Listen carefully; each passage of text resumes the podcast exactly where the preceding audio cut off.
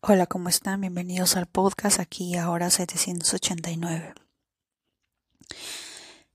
El solo por el día de hoy, por unos pequeños instantes, te invito a que vayas a tu infancia.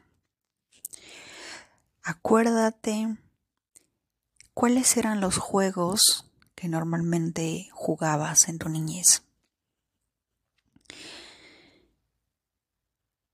Normalmente,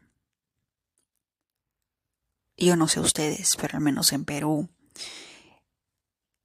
yo, como ejemplo, de alguna manera cuando era niña, jugaba con mis primitos, al papá y a la mamá. ¿Verdad? O cuando uno jugaba con Barbie, jugaban que era el papá y la mamá y que uno tenía sus hijos, ¿verdad? Creo que ha sido, ese ha sido el juego de toda niña. ¿Verdad? Bueno, quizá no de todas. Hay personas a las que de repente les gusta ver fútbol, los carritos o qué sé yo. Y curiosamente, mi hermano, que es un número 6, él, por ejemplo, no, no le gustaba eso. A él le gustaba las muñecas. Y el número 6 habla de familia. Y acabo de recordar eso y me acuerdo que tiene sentido porque mi hermano es número 6 y a todos seis siempre le gusta estar en familia. Y para los seis, te voy contando que debes de rodearte con personas que son número 8. El número 8, más allá de representar dinero, Saturno, el karma y todo, tiene que ver con la con el símbolo de la unión. Ese símbolo infinito significa la unión. De alguna manera como es arriba es abajo, pero también tiene que ver con la unión familiar.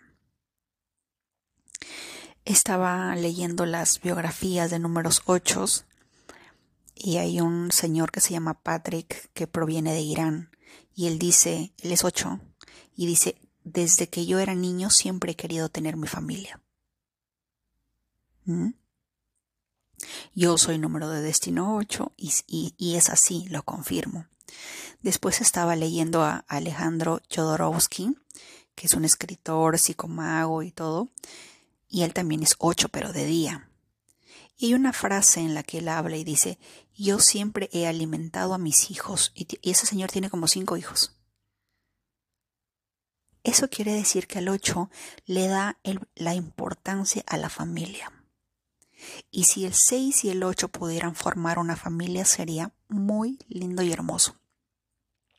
Porque el 6 busca la familia, el 8 busca la familia y la estabilidad, porque recuerden que el 8 está regido por Saturno, el planeta de la disciplina, el orden, el tiempo, la estructura, pero una estructura seria, no una estructura entre comillas, jupiteriana, que de repente eh, se casa con la diosa Juno, pero sin embargo tiene sus aventuras por aquí y por allá con las ninfas, con los titánides y con todos los demás, ¿verdad? Algo así. Y ahora, estaba recordando, pero quiero que recuerdes algo muy, pero muy interesante.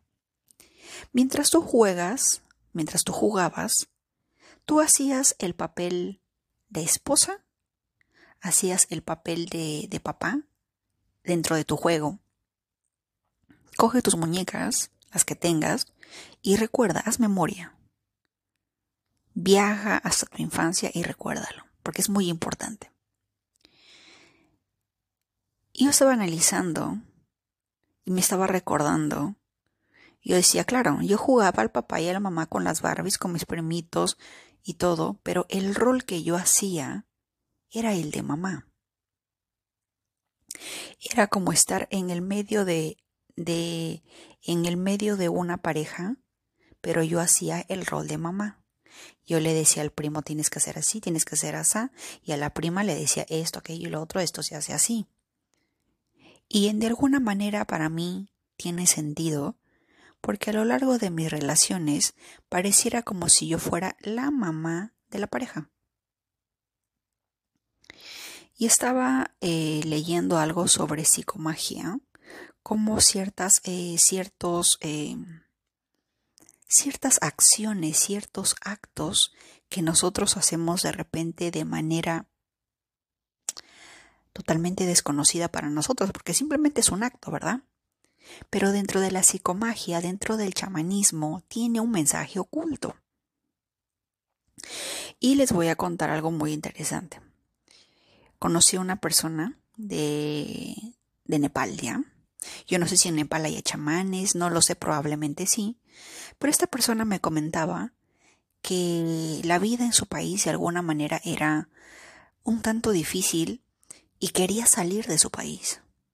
Había ido a la embajada de Nepal, había hecho su trámite para la visa para venir a, a Estados Unidos, pero se la negaron. Fue a la embajada, fue a la entrevista y le dijeron, no, usted no puede salir.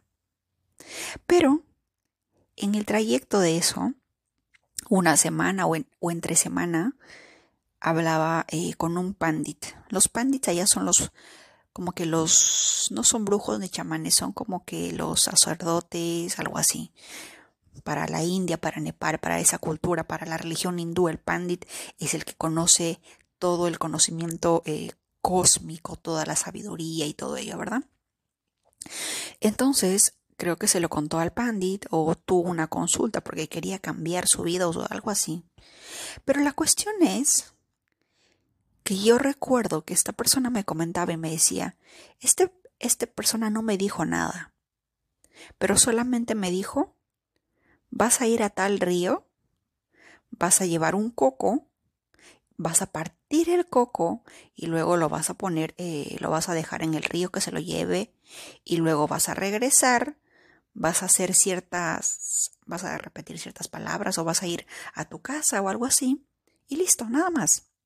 Era así.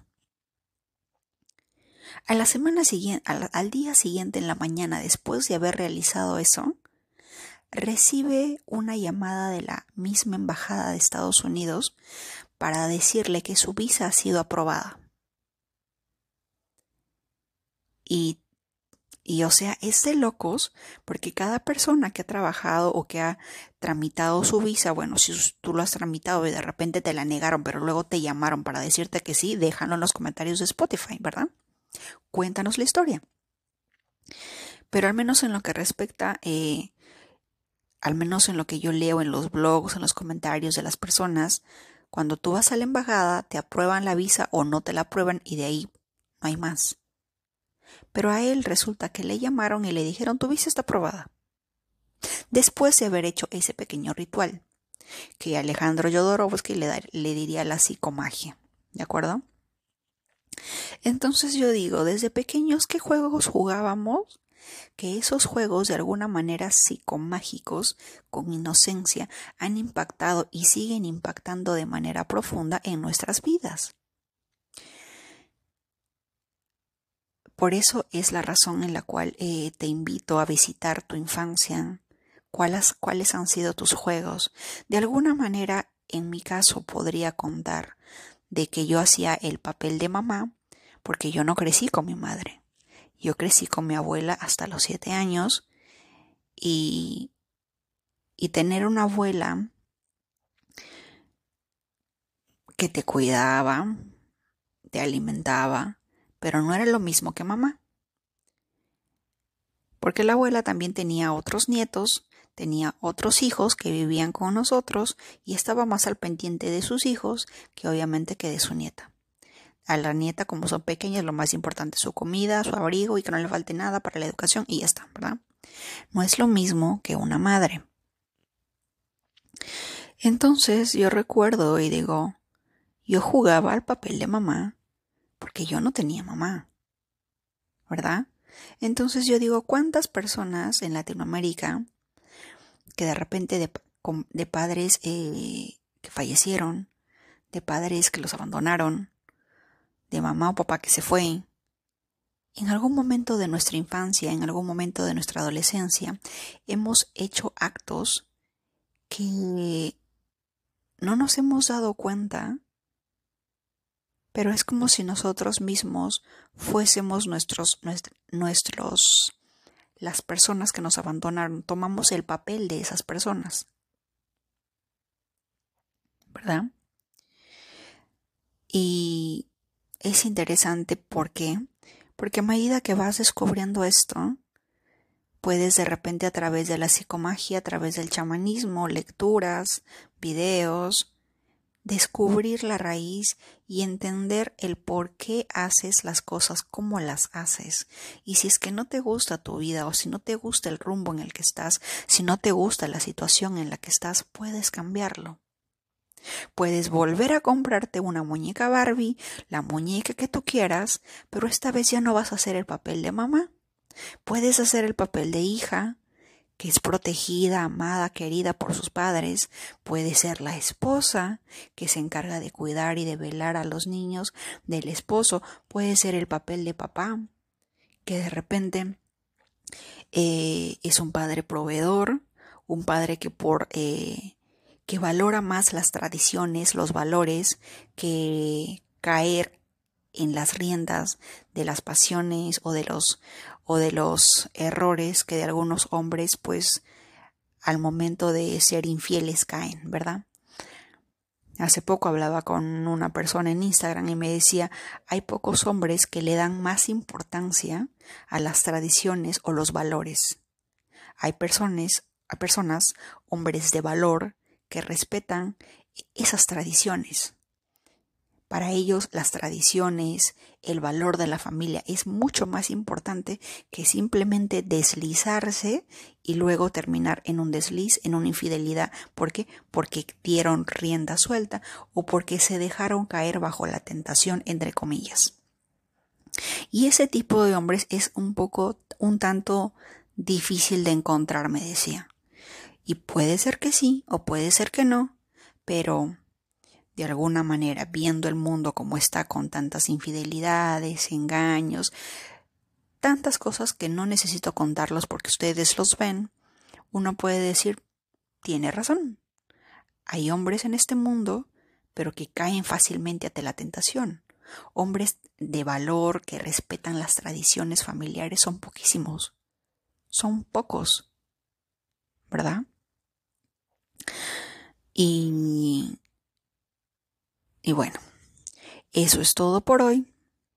Quería compartirles esta pequeña esta pequeña anécdota que me acabo de despertar y estaba pensando y dije, esto es muy interesante y me encantaría que cada persona se diera cuenta, lo analizara y empezara a ver esos patrones, porque tiene el poder de cambiar su vida, tiene el poder de cambiar y de crear un nuevo libro a partir del día de hoy en los próximos eh, capítulos de tu vida.